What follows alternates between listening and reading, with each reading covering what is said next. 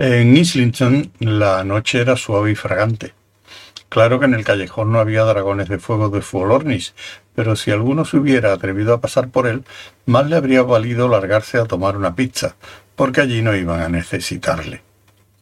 Si surgiese una emergencia inesperada cuando aún se encontraban a la mitad de su American Hots con una anchoa extra, siempre podría enviar un mensaje para que pusieran a Dire Straits en el estéreo cosa que surte el mismo efecto, como ya se sabe.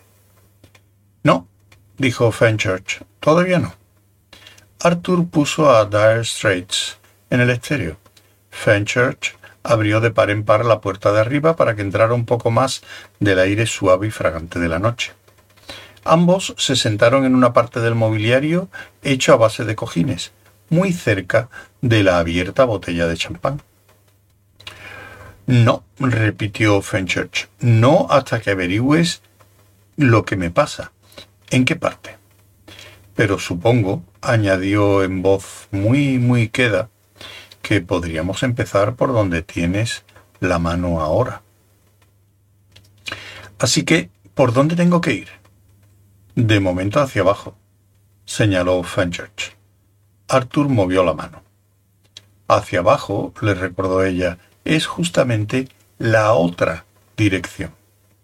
Así. Ah, Mark Knopfler tiene una habilidad extraordinaria para hacer que un Scatter Custom Stratocaster grite y cante como Los Ángeles un sábado por la noche.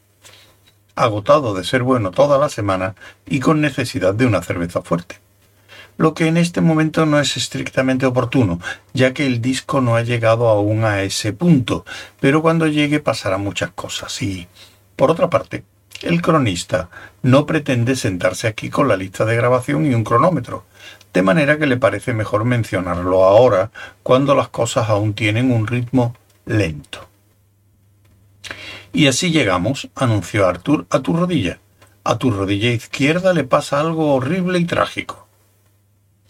Mi rodilla izquierda está perfectamente bien, aseveró Fenchurch. Desde luego que sí. ¿Sabías que... Bueno, nada, estoy segura de que lo sabes. Sigue. Así que tiene algo que ver con tus pies. Ella sonrió en la penumbra y se frotó los hombros contra los cojines.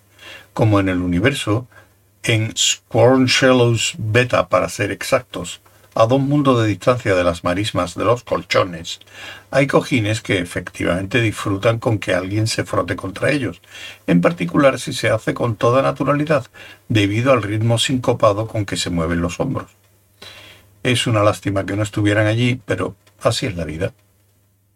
Arthur mantuvo en el regazo el pie de Fenchurch y lo escrutó con atención toda clase de cosas sobre cómo le caía el vestido dejando ver las piernas le impedían pensar con claridad en aquel momento. Debo admitir que no tengo ni idea de lo que estoy buscando. Lo sabrás cuando lo encuentres, repuso ella con un tornillo burlón. Te aseguro, su voz se entrecortó ligeramente, no es ese. Sintiéndose cada vez más confuso, Arthur le dejó el pie izquierdo en el suelo y se desplazó un poco para poder coger el derecho. Ella se inclinó hacia adelante, le rodeó con los brazos y le besó, porque el disco había llegado al punto en que, si se conocía la música, resultaba imposible dejar de hacerlo. Luego le dio el pie derecho. Arthur lo acarició, pasando los dedos por el tobillo, por la parte carnosa de la planta, por el empeine, sin encontrar nada malo.